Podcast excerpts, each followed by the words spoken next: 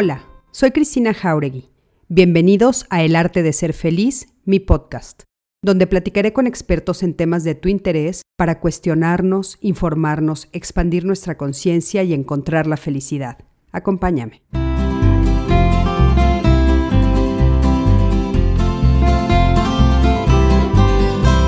Hola, ¿qué tal? Buenas noches. Me da muchísimo gusto saludarlos, saludarlas y bueno, pues darles la bienvenida a un live más de Código Felicidad.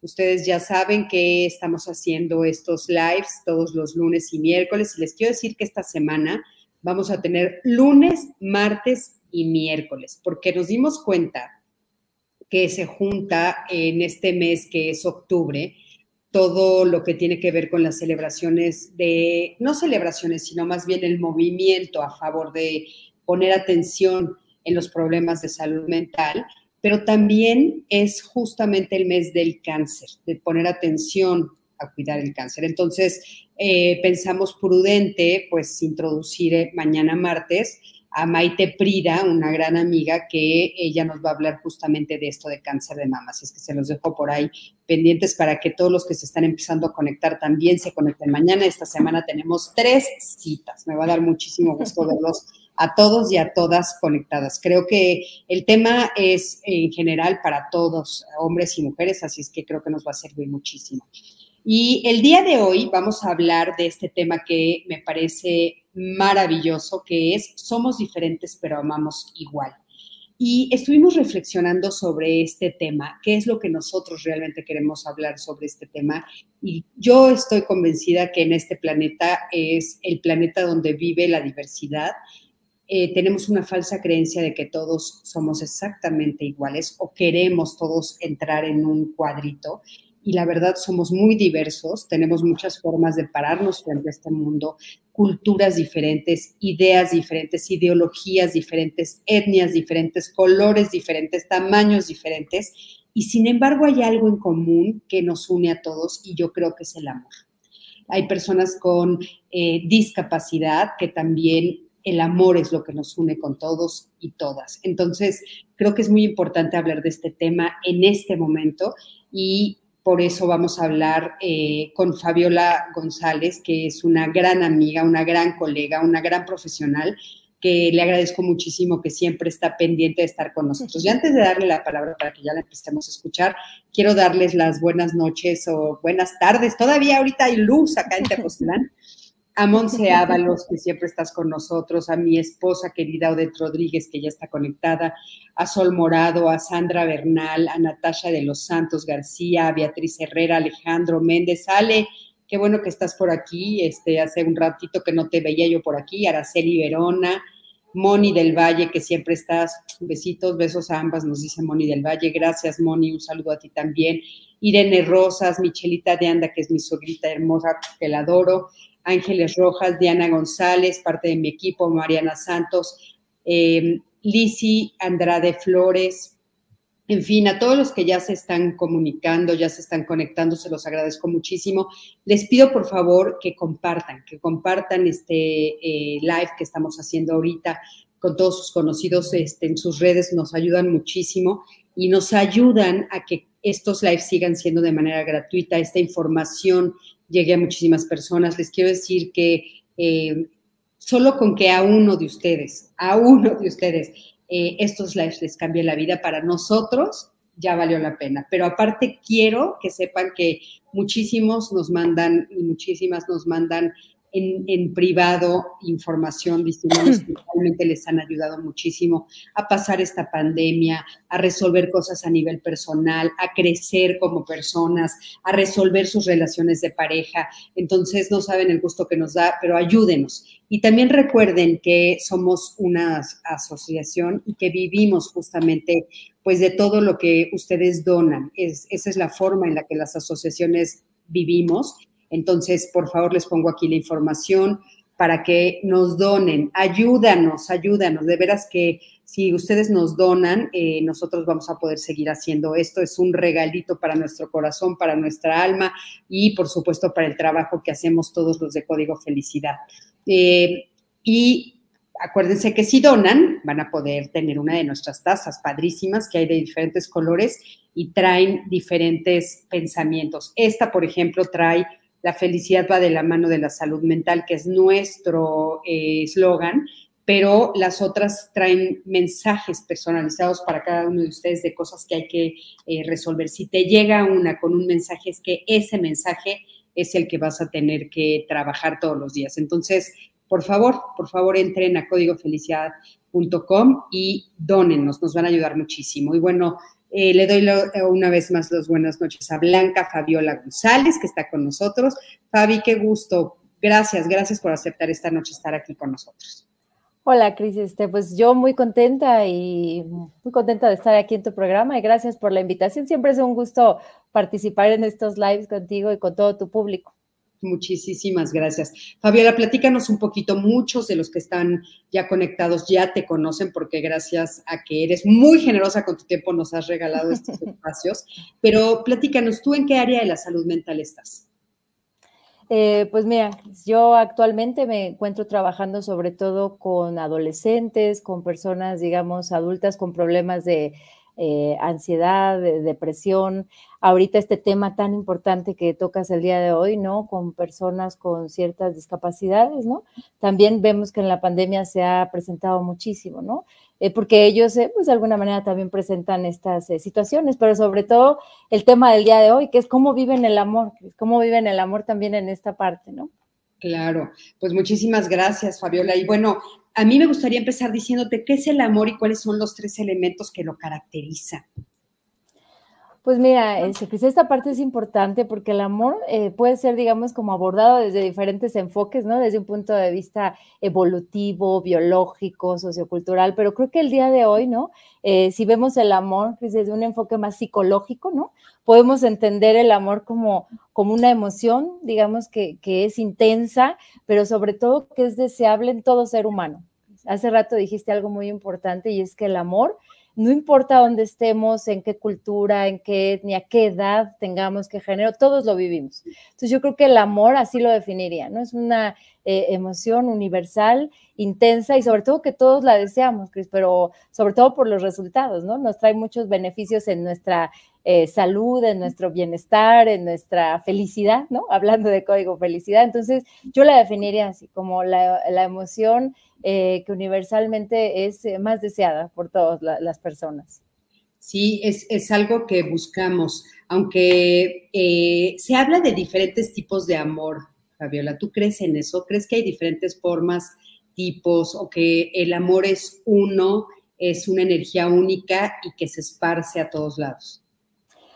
Híjole, yo creo que sí existen como diferentes tipos de amor. Stenberg tiene ahí su teoría triangular del amor, donde define diferentes tipos de pareja, ¿no? En función de estos elementos. Y sí creo que hay diferentes tipos de amor, pero si lo vemos desde un punto de vista más general, hay un solo, digamos, una sola emoción, ¿no? Que es el amor, pero, pero sí el amor que siempre, siempre presenta tres elementos. Y creo que de esos tres elementos es bien importante el día de hoy en este programa rescatar cómo se viven, cómo se viven desde diferentes perspectivas, ¿no? Eh, tanto la intimidad como el enamoramiento o la pasión y el compromiso. Estos tres elementos, Chris, lo que sí creo es que independientemente del tipo de pareja ¿no? que pueda llegar a existir, siempre están presentes, solamente que tal vez en diferentes proporciones.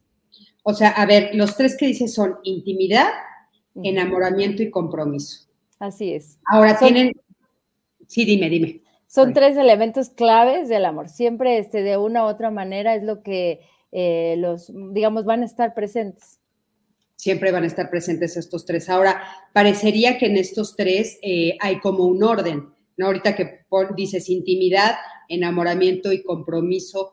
Primero es el enamoramiento, eh, después es la intimidad y después es el compromiso, o no hay orden, o se dan al mismo tiempo.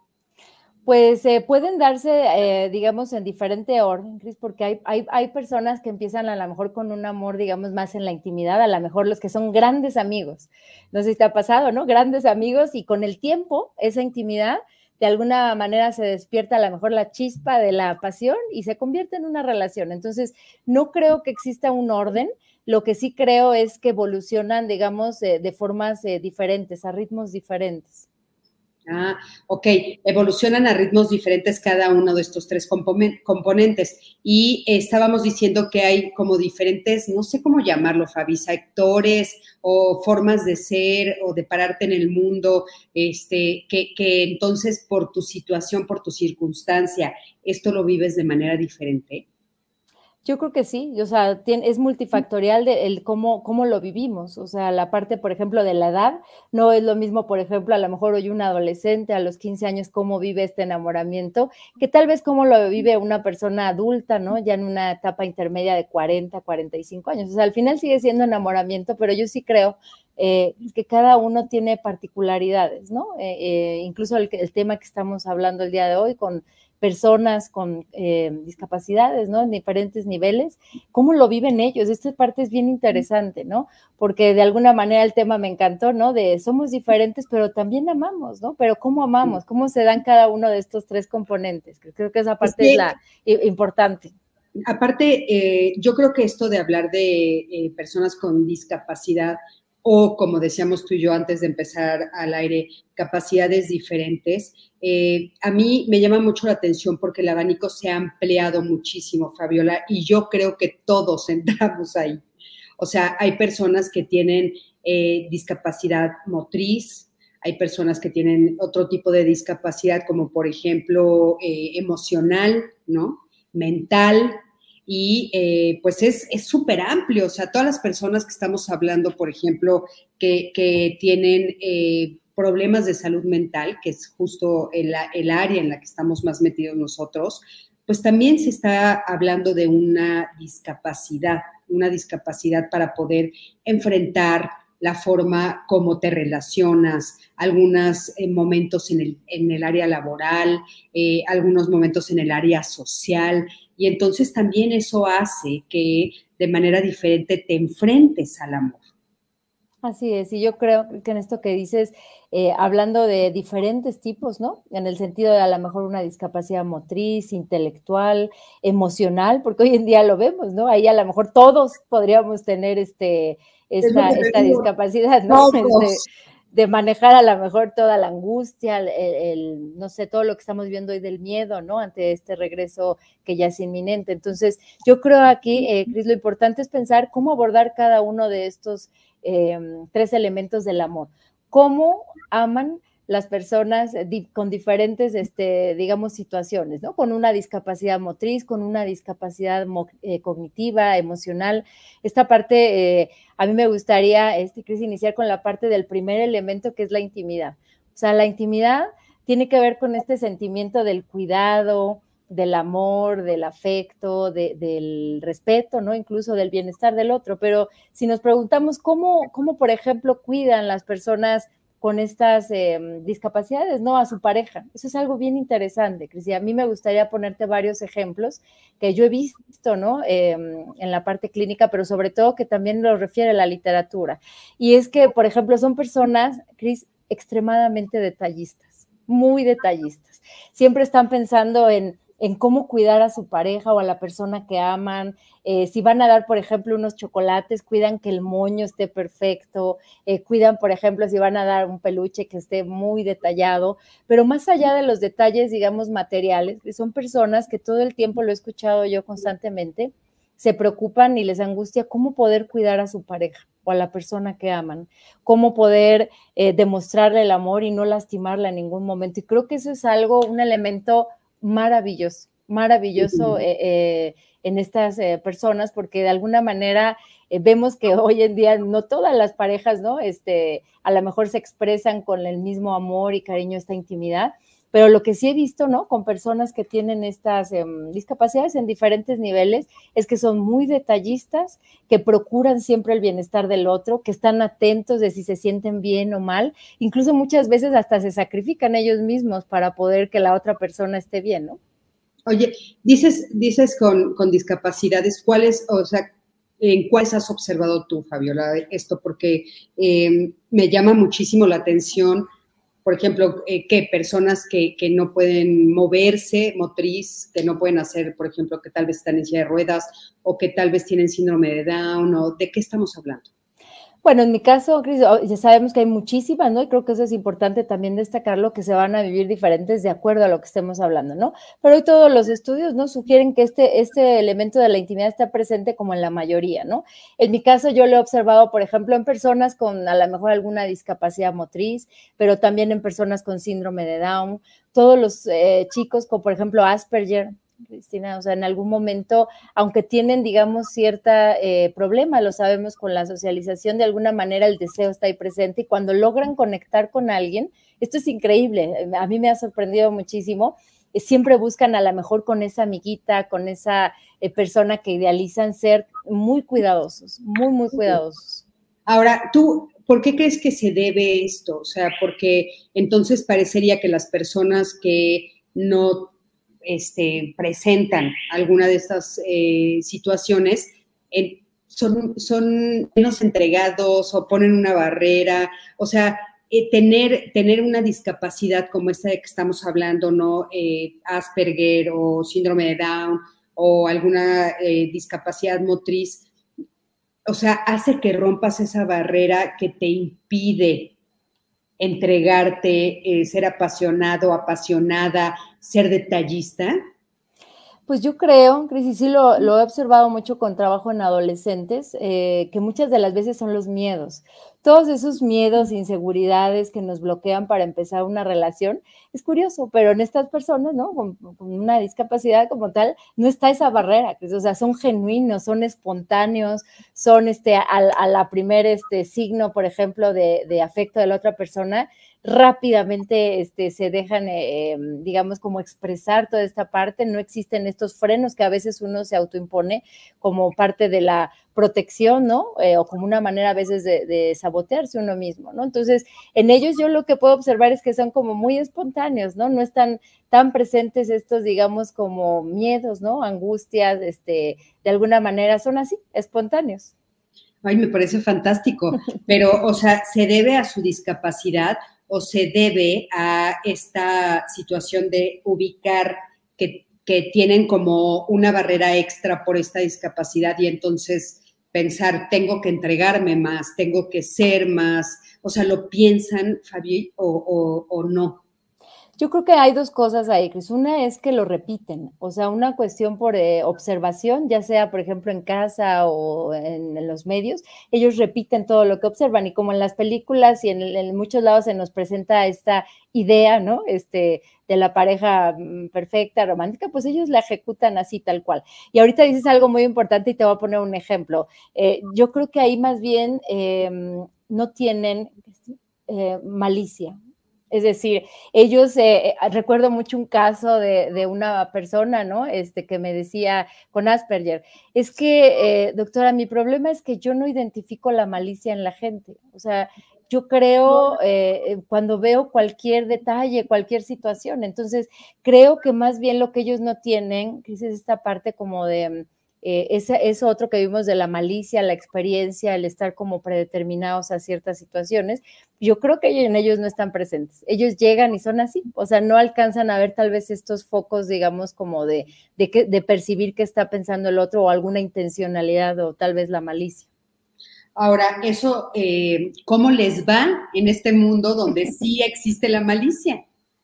Bueno, ese ya es otro tema, ¿no, Porque obviamente también, eh, al igual que, cualquier persona en el amor, pues se sufren en, ocasiones también, pero pues, obviamente ellos al no detectar tal vez estos focos, ¿no? De manera inicial, pues eh, evidentemente lo, sufren de manera, yo sí lo diría así, más intensa, porque todas sus expectativas, em, pues es, es, digamos, como difícil, ¿no? O se les dificulta mucho entablar una relación. Y cuando lo logran, eh, la cuidan, digamos, como la atesoran, y entonces cuando no la llegan a tener porque está, no alcanzaron a ver a lo mejor ciertos detalles, ciertos focos, cierta malicia, pues lógicamente es muy feo para ellos, muy doloroso. Claro, muy doloroso porque debe de haber traiciones, debe, debe de haber rompimientos, este, abusos, ¿no? Porque si vienen con esta, o sea, si ellos se presentan a la relación amorosa con esta apertura y sin esta malicia, que tal vez es justamente lo que hace que otro tipo de personas pongan barreras, pues entonces eh, eh, sí debe de ser muy doloroso para ellos la traición, este, el abuso, eh, la ruptura amorosa, la pérdida del objeto de amor, ¿no? Que es tan importante para todos. Ahora, sí, qué, maravilla entonces si se encuentran dos con las mismas, eh, con la misma discapacidad, porque entonces, pues, el amor ahí tiene todas las posibilidades de florecer, o sea, es realmente algo que, que personas con otro tipo de capacidades deberíamos de observar, ¿no? Así es, yo creo que ahí eh, el punto sería encontrar esa otra persona, ¿no? Eh, por eso en estos, em, digamos, centros o lugares, digamos, eh, de atención donde tienen la oportunidad de convivir con personas, ¿no? Este, las mismas, digamos, condiciones, ¿no? Creo que es algo muy, muy benéfico, ¿no? Pero sobre todo, bueno, siempre estar presente este elemento o primer elemento de la intimidad, ¿no? Que son personas este, sumamente amorosas, detallistas, y en la parte sentimental no tienen freno, o sea, este, de alguna manera no tienen esto que uno se autoimpone socialmente como, como autocuidado, digamos, en el sentido de ir lento, voy a ver primero cómo está la relación, ¿no? Cómo está la otra persona. Ellos de alguna manera no, o sea, se dejan ir así totalmente sin, sin ningún freno, ¿no? Sí, sí, sí, impresionante. Fíjate que me hiciste recordar que ahorita justamente en Netflix está una serie que está viendo las diferentes formas de relación de personas justamente con Asperger, autistas, ¿no? De, o sea, de todo el espectro autista. Y es muy interesante ver este tipo de cosas que estás diciendo ahí. Se los recomiendo. Ahorita no me acuerdo el nombre, pero me acordaré. ¿Qué pasa entonces ahora en el enamoramiento? Porque nos dijiste que hay tres factores. Claro, ese es el primero, entonces. El segundo es el enamoramiento o la pasión propiamente, ¿no? Que, todos la, también la hemos vivido, la hemos experimentado. Pero fíjate, Cris, que aquí con, con, lo que yo he observado, ¿no? Son, es diferente. Es decir, este enamoramiento o esta pasión, tenemos que entenderla no solamente como el deseo, o la satisfacción de un deseo, sino también con esta excitación que puede haber a nivel mental, físico, eh, digamos, todo lo que implica con la satisfacción de necesidades, ¿no? Entonces, eh, abarca un amplio espectro, ¿no? Y aquí es donde también es muy interesante pensar cómo la viven ellos, cómo viven este segundo elemento, por ejemplo, de la pasión. ¿Es una pasión más erótica o es una pasión más romántica? ¿Se siguen quedando todavía en el nivel de la idealización o en algún momento también tienen el deseo ya cuando entran y van creciendo en ciertas etapas? Algo que pasa ahí, Cris, es que eh, independientemente de la, eh, de la condición, ¿no? De la discapacidad, ellos tienen un desarrollo también. Entonces, en ese mismo desarrollo, pues también tienen necesidades, deseos, eh, pero en ese sentido, en este segundo elemento, es importante preguntarnos cómo la vive, ¿no? Y creo que aquí es importante diferenciar dos tipos de pasión o de enamoramiento. La que es más erótica o sexualizada, ¿no? En el sentido más físico, y la que es romántica.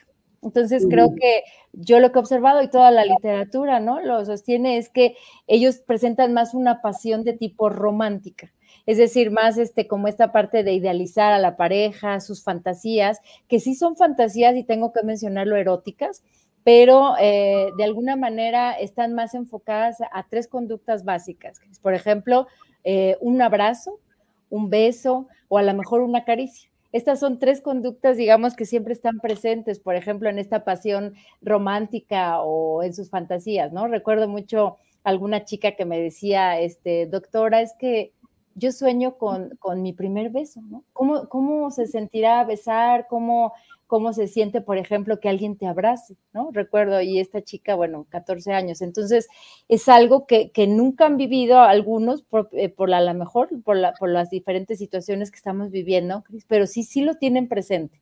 Entonces, el segundo elemento es esta pasión, este enamoramiento que, eh, pues, te repito, o sea, siempre está como muy presente en tres conductas, ¿no?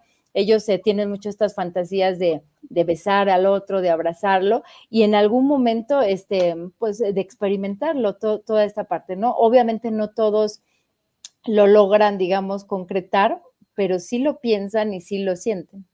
Ahora, eh, Fabiola, podríamos también hablar eh, que hay como múltiples formas, porque ahorita apunté las tres que tú dijiste, por ejemplo, supongo que los Asperger lo viven diferente que los del síndrome de Down, o diferente de los que tienen un problema de salud mental.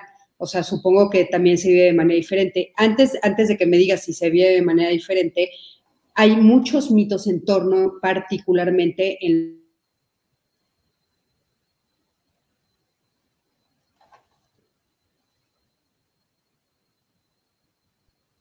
Fabi, ¿me escuchas? Perdón, se cortó un poquito. Sí, ya te escucho, Cris. Me decías de los mitos.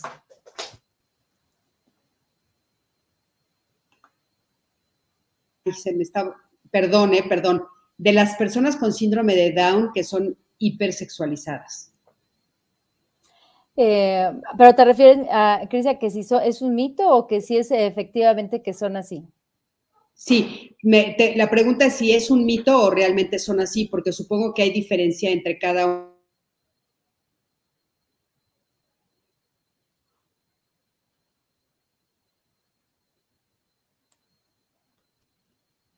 ¿Sí me escuchaste, Fabi? Perdón, es que... Lo... Ya lo último, este, Cris, como que se te cortó un poquito, creo fue por la conexión, pero me decías que, bueno, sí, sí había diferencias entre cada uno de ellos en el sentido de la expresión de esta eh, pasión o segundo elemento, ¿no?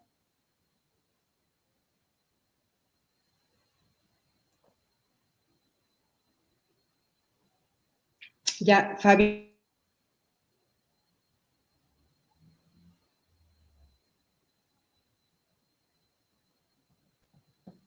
Se, está, se pasmó ahí, Cris, pero no sé si sea este, la conexión o tu conexión o la mía. Es, es mi conexión, así es que tú puedes seguir, Fabi, por favor.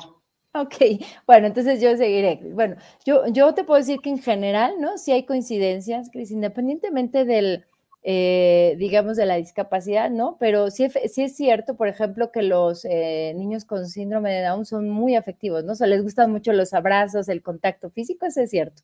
Sin embargo, por ejemplo, también está presente, ¿no? E, en el caso, por ejemplo, de los eh, chicos con Asperger con los que yo he trabajado, está muy latente esta parte, por ejemplo, de esta fantasía de los besos, aunque ellos eh, debido a que tienen como más problemas con el contacto físico, lógicamente no se da tanto a lo mejor esta parte de los abrazos, pero sí tienen muy presente esta fantasía, ¿no? Esta idealización, por ejemplo, de un beso, eh, digamos que son las que yo he observado, digamos, con mayor eh, frecuencia.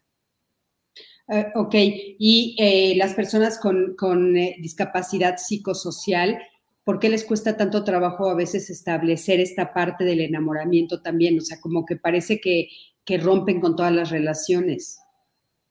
Así es, y eso, bueno, tiene que ver con una condición propia, ¿no? Del trastorno. Sin embargo, por ejemplo, la parte de las relaciones sociales, ese es el gran reto.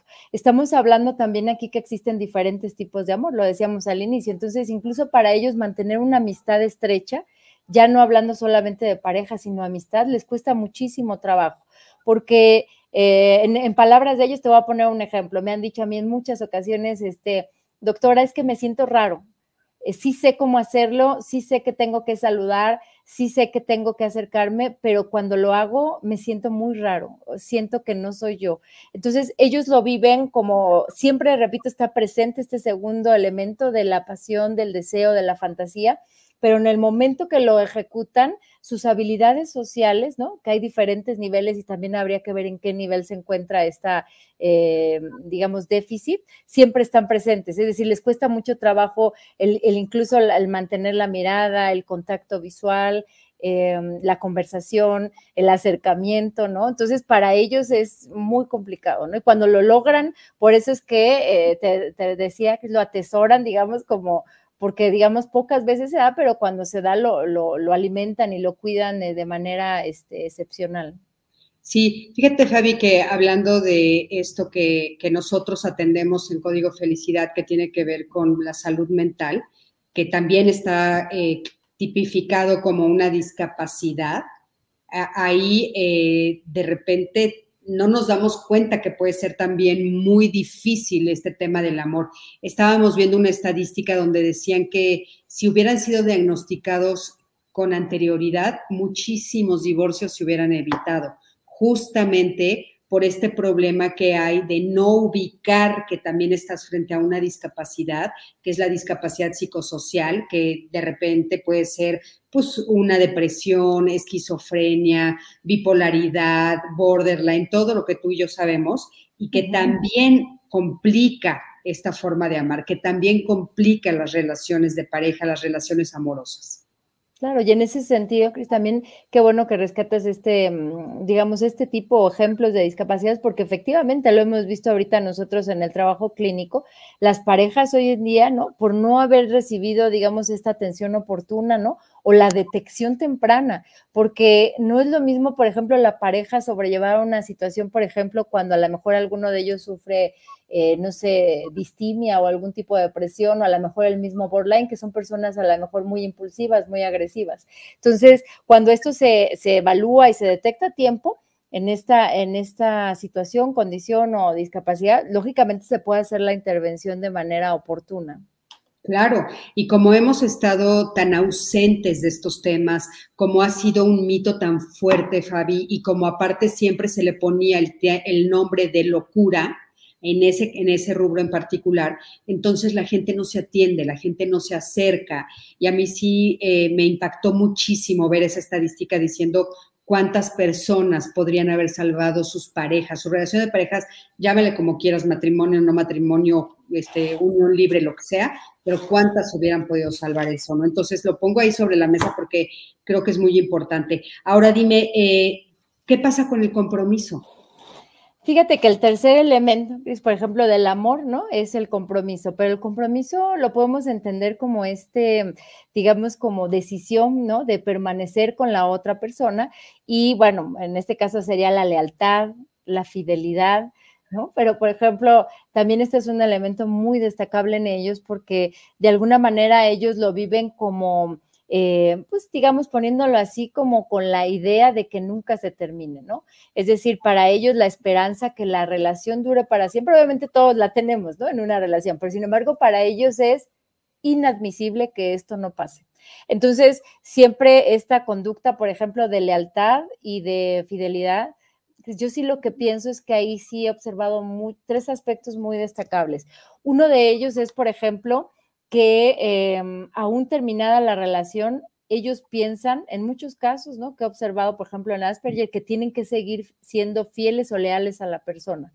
Es decir, este elemento del compromiso de la fidelidad no se queda solamente mientras que está esta convivencia o esta interacción, sino que lo llevan todavía este, más allá. Y eh, de alguna manera, eh, el segundo aspecto importante es que lo interpretan tal vez como, eh, como una traición, ¿no? O como de alguna manera un acto que lleva a, mm, no actuar, digamos, de la, manera correcta. Entonces, aquí sí es importante destacar esto porque si ellos tienen esta interpretación, de alguna manera, por eso es que lo viven como muy, eh, digamos, eh, trágico, ¿no? Cuando llega al fin de la relación, porque ellos simplemente no, para ellos no existe la, eh, idea o la posibilidad de que, de que eso no, de que termine, ¿no? Fíjate qué impresionante. Entonces, puede, puede ser como lealtades de por vida. Pues sí. De hecho, yo el otro día escuchaba a una chica este, con Asperger que me, que me comentó, doctora, yo creo que ya nunca este, voy a amar porque para mí la relación que tuve fue la más importante de mi vida y yo creo que si yo tuviera otra relación, tal vez pensaría la persona que me estoy queriendo vengar de ella. Entonces, para mí, doctora, nunca voy a tener una relación. Entonces, fíjate cómo este elemento del compromiso, y es ahí donde entra la intervención, ¿no? Un poco para tratar de eh, modificar estas creencias y pues ellos tengan la oportunidad de alguna manera de hacer estas modificaciones, reajustes, ¿no? Pero pensar en una fidelidad de, toda la vida, sin que ya no estén con la persona, es, este, es algo muy destacable en ellos. Eh, me, parece destacable y me parece, eh, híjole, hasta cierto punto peligroso, porque tendrían que, poder, o sea, sería interesante o importante para ellos a nivel emocional, pues poder volver a entregarse amorosamente a alguien que sí quiera estar con ellos, ¿no? Y eso es uno de los mayores retos, Cris, en la parte de las intervenciones, que ellos de alguna manera, claro, después de vivir a su, a su forma su proceso de duelo, entiendan que eh, de ahí pueden tener un aprendizaje y volver a reconstruir, si es que existe la posibilidad, una nueva amistad, una nueva relación. Pero ellos lo viven el compromiso tan intenso en esta lealtad este, por siempre y fidelidad, que sí puede llegar a ser, digamos, mm, pues digamos, eh, intenso, ¿no? Cómo viven las rupturas en el sentido de no, no tener la disposición para, para iniciar otra, ¿no? Sí está muy, muy fuerte esa creencia. Muy fuerte. Hoy aquí nos están preguntando, eh, ¿será que existe la discapacidad para amar, discapacidad para dar amor? Hablando de las personas eh, tal vez con una discapacidad eh, en, en el área de la salud mental. Bueno, ahí este, mm, yo destacaría, no sé, por ejemplo, no sé si se refieren a la parte, por ejemplo, de un trastorno, por ejemplo, tal vez narcisista o de personalidad antisocial, etcétera. Bueno, ahí sí puede ser, ¿no? Que exista una discapacidad para expresar eh, el amor en ciertas formas. Yo diría completamente que sí. Últimamente que estoy estudiando mucho sobre la, la justo la personalidad narcisista, Desgraciadamente sí, Fabiola, sí es una de las cosas que se da con estas personas con esta discapacidad. O sea, es una discapacidad de amar lo que tienen, ¿no? Y fíjate ahí, Cristo, un poco pensando en, la pregunta ¿no? que hacen eh, en el, público, yo recuerdo ¿no? Eh, dos casos recientes de mujeres ya adultas con hijos que, me mencionaban esto, ¿no? Es que para nosotros el hecho de nunca haber sido amadas ¿no? por nuestras madres narcisistas, este, doctora, pero nunca vamos a dejar de tener la esperanza de haber recibido ese amor, o sea, es decir, sí, sí hay personas que tienen discapacidad para amar, incluso hablando del propio hijo, pero el hijo también, pues de, al final siempre está ese vacío y siempre lo sigue buscando. Claro, sí, sí, sí. Eh, eh, lo que es terrible es tener la discapacidad de amar, o sea, que no, que sea un ejercicio que no puedas realizar, Fabi, es, es terrible y entonces el daño que haces en tu entorno y que te haces a ti mismo. Ahora, bueno, no sé, en el caso de los narcisistas, no sé si se hacen daño a sí mismos, pero a su entorno sí porque el propio narcisismo les no les permite ver más allá de su nariz, ¿no? Entonces, pues eso es, difícil. Aquí nos están preguntando, o déficit de atención, es muy complicada la relación amorosa con los hijos. La relación amorosa o con los hijos, o sea, las dos cosas con alguien con déficit de atención.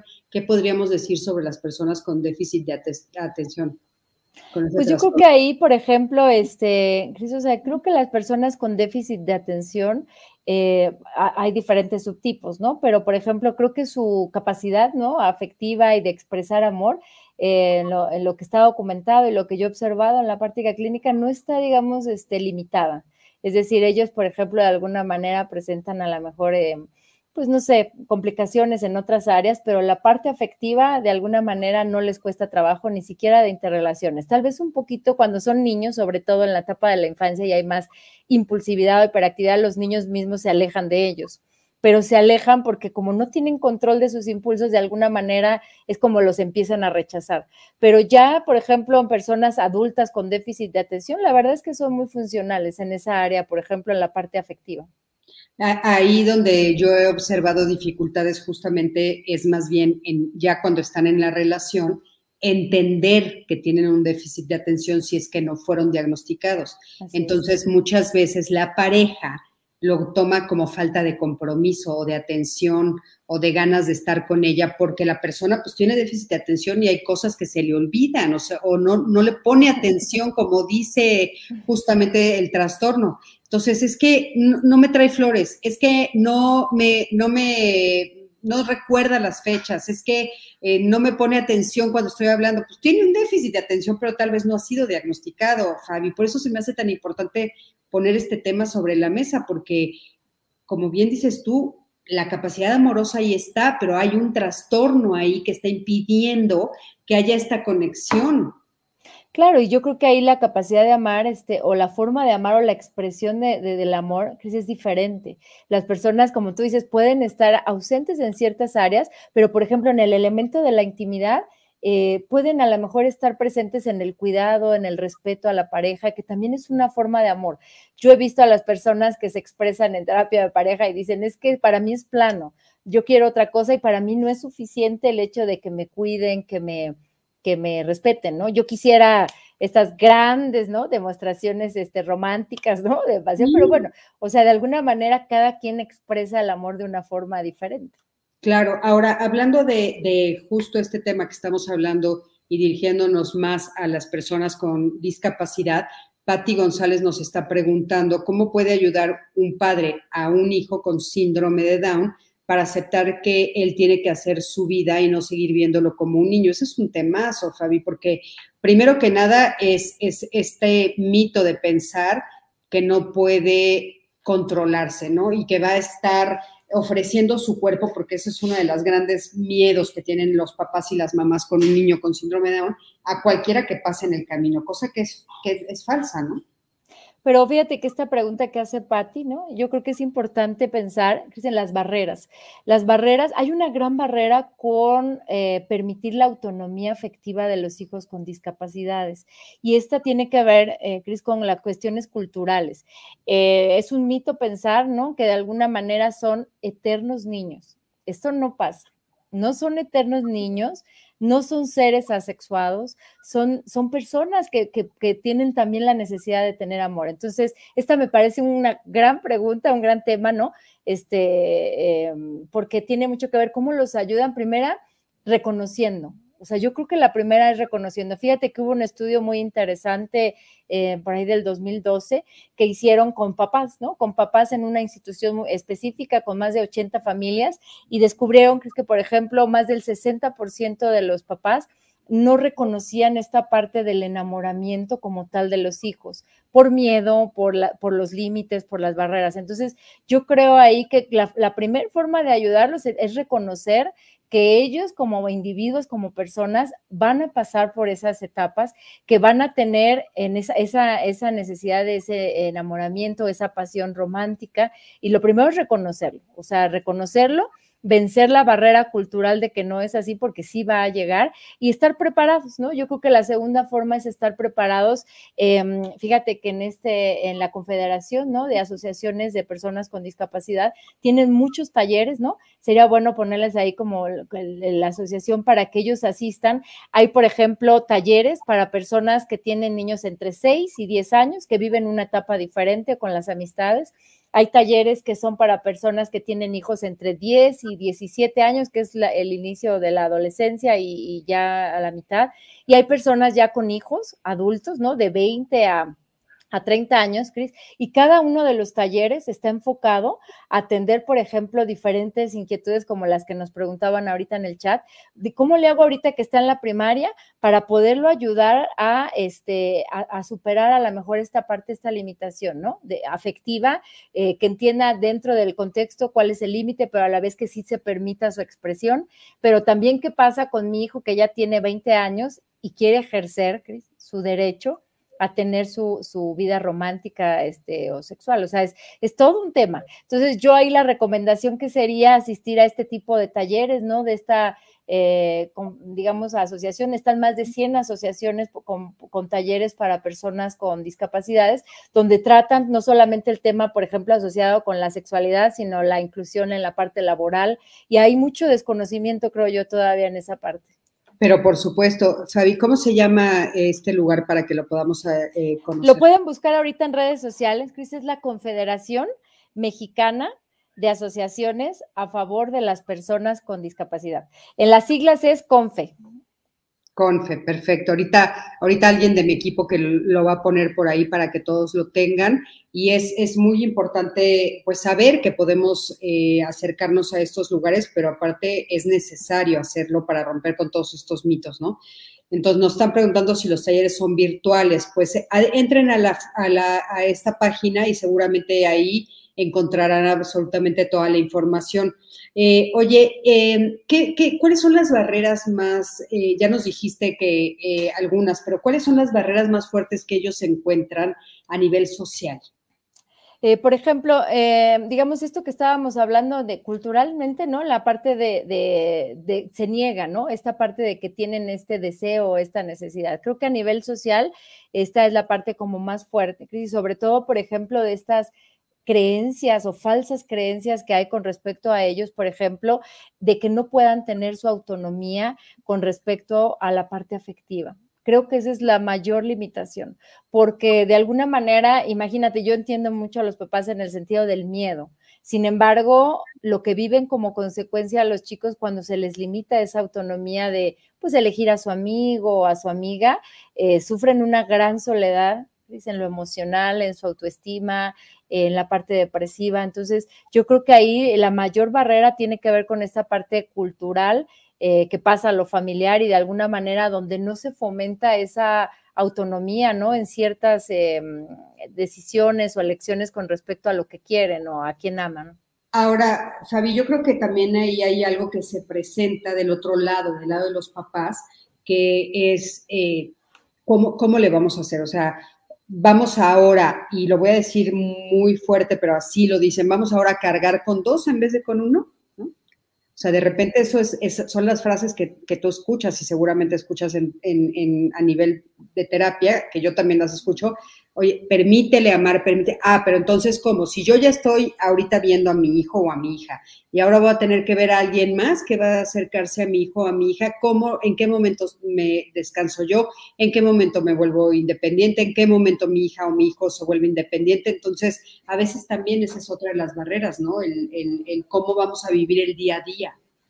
Claro, yo creo que ahí es que es que intervienen muchas cosas, eh, Cris, en el caso de las familias o de los papás. Por un lado, yo he observado mucho como esta angustia que sienten, el miedo o la culpa tal vez por, por no saber a lo mejor cómo llevar ciertas situaciones. Sin embargo, eh, esta frase que tú dices, ahora voy a cargar con dos, fíjate que en estudios, ¿no? Y están publicados, por ejemplo, en la Universidad Complutense de Madrid, por ejemplo, en la Universidad de Colombia, o sea, hay muchos, muchos estudios que hablan sobre esto de, de la percepción de los padres en el sentido de de cuáles son sus pensamientos y sus actitudes hacia las relaciones o, parejas de los hijos con alguna discapacidad.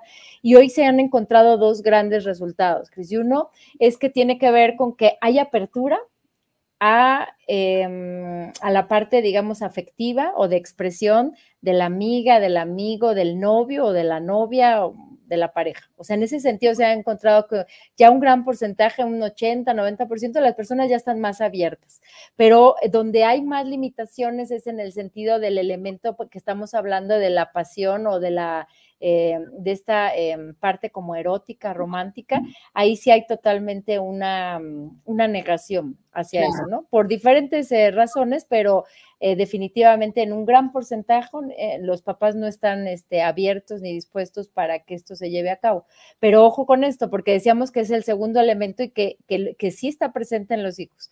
No a lo mejor como una pasión erótica, pero sí como una pasión romántica y el hecho de que sean se les prohíba, ¿no? Digamos, tajantemente, de alguna manera también, pues se le limita un poco en ese derecho, ¿no? Eso es todo un tema, es muy, muy debatible porque tendría, estamos hablando de manera general, pero no es lo mismo hablar en un niño con síndrome de Down que en uno con discapacidad motriz, que a lo mejor en uno que, que tiene un retraso a nivel cognitivo muy fuerte y no logra comprenderlo. O sea, no, no, no podemos generalizar, pero sin embargo se ha encontrado eso, que los padres, por ejemplo, aceptan no, lo ven como una carga en el sentido de la, pareja, el amigo, la amiga, la amistad, sino en la otra parte, ¿no? Del, elemento de la pasión, o sea, están, digamos, en un gran porcentaje en contra de eso.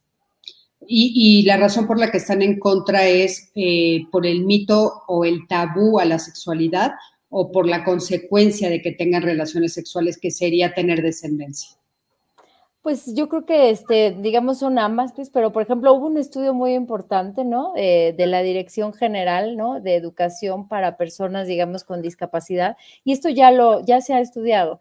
La razón que encontraron ahí es por el miedo precisamente a la mejora, a las consecuencias, como un embarazo no deseado, que es común, es común también que se lleguen a dar estas situaciones y lógicamente ahí, pues quien termina asumiendo esta responsabilidad primera son los padres y segunda, también el miedo de que de alguna manera, pues los niños eh, también eh, tengan alguna alteración, ¿no? O alguna cuestión genética hereditaria y entonces, pues ahí ya, em, esa es la principal barrera. Sí, y, que tampoco los podemos culpar, Fabiola, ¿no? Porque realmente pues es algo que tendrían que enfrentar si sucediera en algún momento.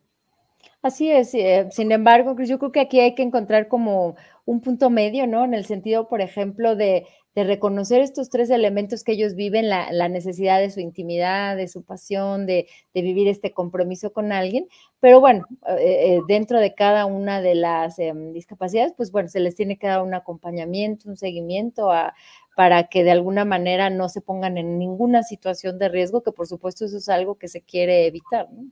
Oye, Fabi, y ahora sí que casi que para terminar, porque ya se nos fue el tiempo, ¿qué tipos de historias de amor predominan en sus relaciones?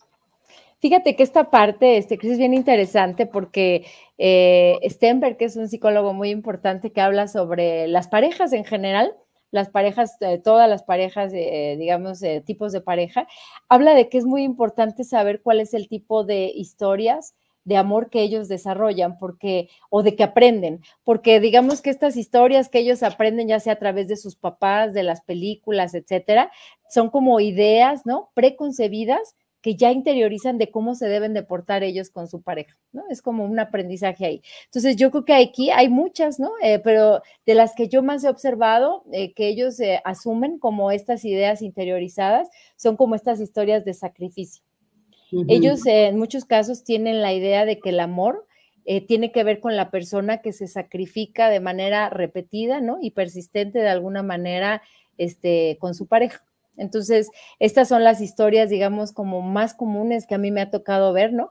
Como un ejemplo sería esta historia de Crepúsculo, ¿no? De los vampiros, donde eh, se sufre eternamente, ¿no? Por la pareja. Entonces, eh, ellos de alguna manera asumen igual. Esas historias me ha tocado muchísimo verlas en el sentido de que, de que también la viven igual. Y esto lo viven también personas aún sin discapacidad, ¿no?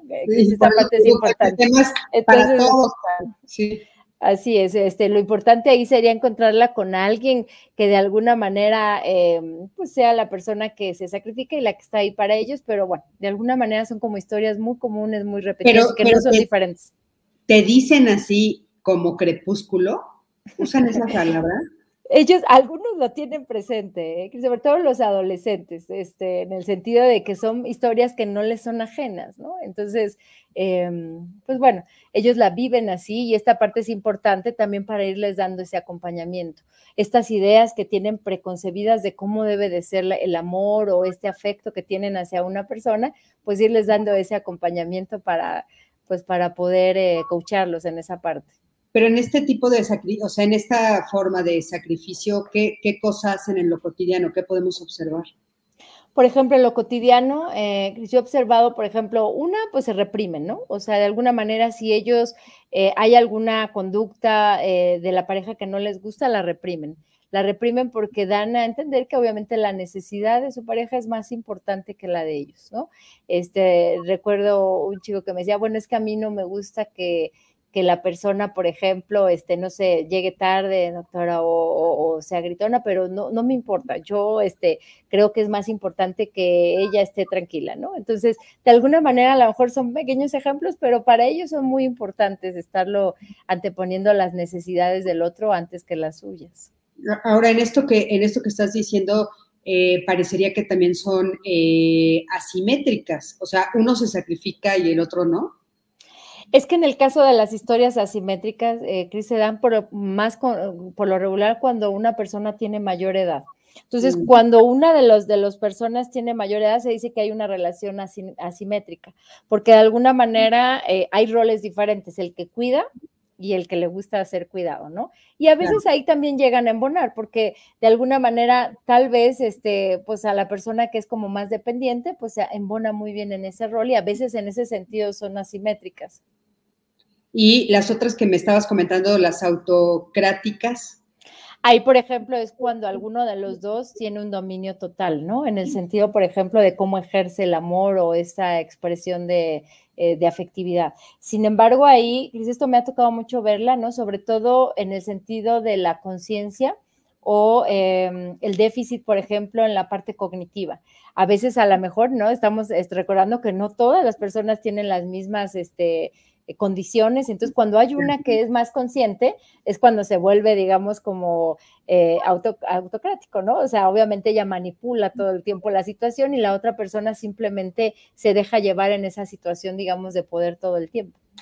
Claro, ahorita que dices esto, pues bueno, me resuena, por supuesto, a cualquier tipo de relación donde son estos elementos, no importa la discapacidad que tengas o las capacidades que tengas, que se, que se ven claramente estas situaciones que por supuesto se, se, mezclan ahí, ¿no? Impresionantemente. Pero, ¿y qué podemos hacer? ¿Cuáles son las posibles soluciones?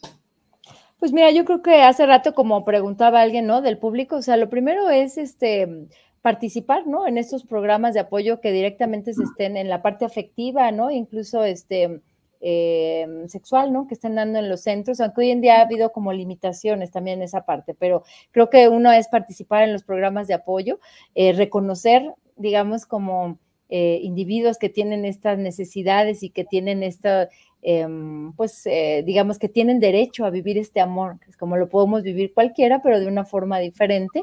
Y la tercera, ¿no? Pues acudir acudir, por ejemplo, a estos talleres, ¿no? Que se dan en diferentes asociaciones, como esta que me mencionaba yo de la CONFE, em, para que se puedan, digamos, profundizar, ¿no? Ya con el apoyo de especialistas, porque eh, ningún padre estamos preparados tal vez para vivir esta etapa del desarrollo de nuestros hijos en el sentido del enamoramiento, pero obviamente hay condiciones que, necesitamos estar capacitados y preparados, sobre todo para no negarles el derecho. O sea, creo que esa parte es muy importante, no negarles el derecho, pero obviamente evitando o minimizando las situaciones de riesgo que pudieran no estar a la conciencia de ellos me parece muy, muy importante. Eh, y en todos los sentidos, ¿no? Eh, como estábamos diciendo, y quiero de veras puntualizar porque es justo la línea más importante para nosotros en Código Felicidad, eh, en toda, dentro de la discapacidad psicosocial que tiene que ver con la discapacidad en la salud mental,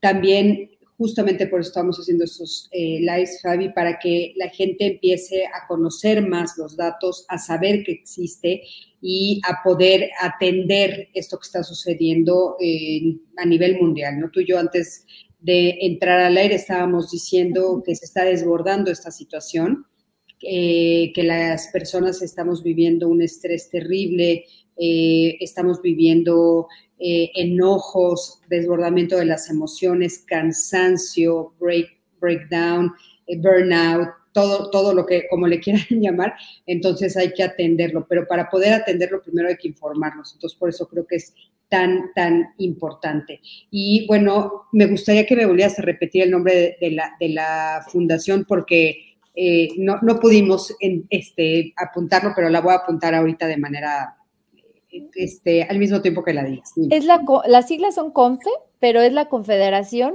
Mexicana de asociaciones en favor de la persona con discapacidad. Ok, Confederación Mexicana. De asociaciones. Ajá, acciones. En favor de la persona con discapacidad.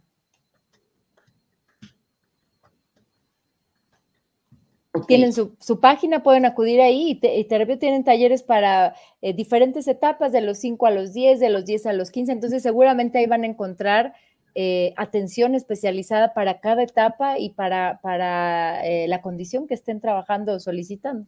Claro, y ahí me estaban preguntando de lo de virtual, que me parece muy importante ponerlo sobre la mesa, personas que están en otros estados de la República que decían tal vez no podemos acudir al Distrito Federal, seguramente encontrarán ahí alguna respuesta en ese sentido, ¿no, Fabi? Así es, es. Yo la última actualización que tuve tienen talleres también virtuales, sobre todo, eh, Cristina, para los padres, porque los padres, bueno, sabemos que son los principales este, personas que acompañan este, a los niños, entonces ellos la pueden tomar sin ningún problema de cualquier estado que ahorita nos estén observando y pues de alguna manera recibir la orientación, participar, tienen conferencias, hay más de 100 asociaciones que están afiliadas, entonces constantemente están sacando talleres, este, eh, paneles, conferencistas, donde pueden de manera especializada acudir a alguno de estos eh, lugares. Por supuesto, ya lo, ya lo tenemos, ya tenemos aquí, ya eh, mi equipo me dio la página, entonces se las voy a poner también para que puedan eh, acceder, ya está en, en todas las redes. Y Fabi, ¿dónde te pueden localizar a ti? Bueno, a mí me encuentran en mis redes, en, Instagram y Facebook, Cristina, como doctora Blanca este, González, así, tal, cual, y ahí ya me encuentran y, este, y con mucho gusto me pueden contactar. Ok. Doctora Blanca González. Y esto, ajá, es, eh, ¿tienes página? ¿Es .com o eh, no, en la ahorita solamente en Facebook y en Instagram. Ok, perfecto. Ya también se los puse ahí para que entonces te, busquen, porque seguramente pues eh, te, te querrán contactar algunas personas para seguir hablando de este tema tan importante y sobre todo que a tantas personas nos afecta a nivel personal. Muchas veces no sabemos qué hacer, eh, cómo tratar no solamente a nuestros hijos, sino a nuestros hermanos, a nuestros padres, a nuestras propias parejas. Fabi, no sabes lo que te agradezco esta noche. Gracias por haber estado aquí con nosotros. Gracias por darnos todo tu expertise. Siempre es un gusto escucharte y nos eh, aclaras muchísimas dudas, pero sobre todo nos pones sobre, la mesa temas muy importantes. Muchísimas gracias. Muchas gracias a ti, Cris, por la invitación y, un saludo a todo este, tu público. Muchísimas gracias. Y bueno, eh, gracias a todos los que se conectaron esta noche y recuerden que nos vemos mañana. Mañana vamos a hablar, les insisto, de cáncer de mama. Creo que es muy importante saber eh, sobre este tema justo en este mes que también se conmemora o bueno, se pone la atención sobre el tema de cáncer de mama y lo vamos a hablar de la, de la voz de una persona a la que también quiero mucho que se llama Maite Prida, pero sobre todo la admiro mucho porque ella cruzó por esto de tener cáncer de mama y ahora es una de sus grandes banderas y ha escrito libros inclusive sobre el tema. Así es que va a ser muy importante eh, escuchar su testimonio. Nos vemos mañana. Muchísimas gracias a todos y Fabi, aquí te pongo algunos de los comentarios que algunas estoy segura que las conoces. Muchas gracias, Cristina. Gracias, doctora Fabiola. Excelente tema. De, eh, eh, aquí hay otro, Natasha de los Santos, linda noche. Aquí, eh, doctora Patti Ale, Pat, gracias Cristina y doctora Blanca, excelente tema, muchas gracias. Eh, también tenemos eh, por aquí, bueno, obviamente a Odette, mi esposa, gracias, excelente tema. Lily Hale, hasta mañana, gracias. Alejandro Méndez, gracias Cris y a la maestra Fabiola. gracias a Patricia González, excelente programa. Por aquí también está Gisela Marín. Felicidades, doctora, siempre sumando. Muchísimas gracias a todos. Sí, fue un maravilloso programa. Gracias a Fabi y nos vemos entonces. Saludos a todos. Saludos a todos.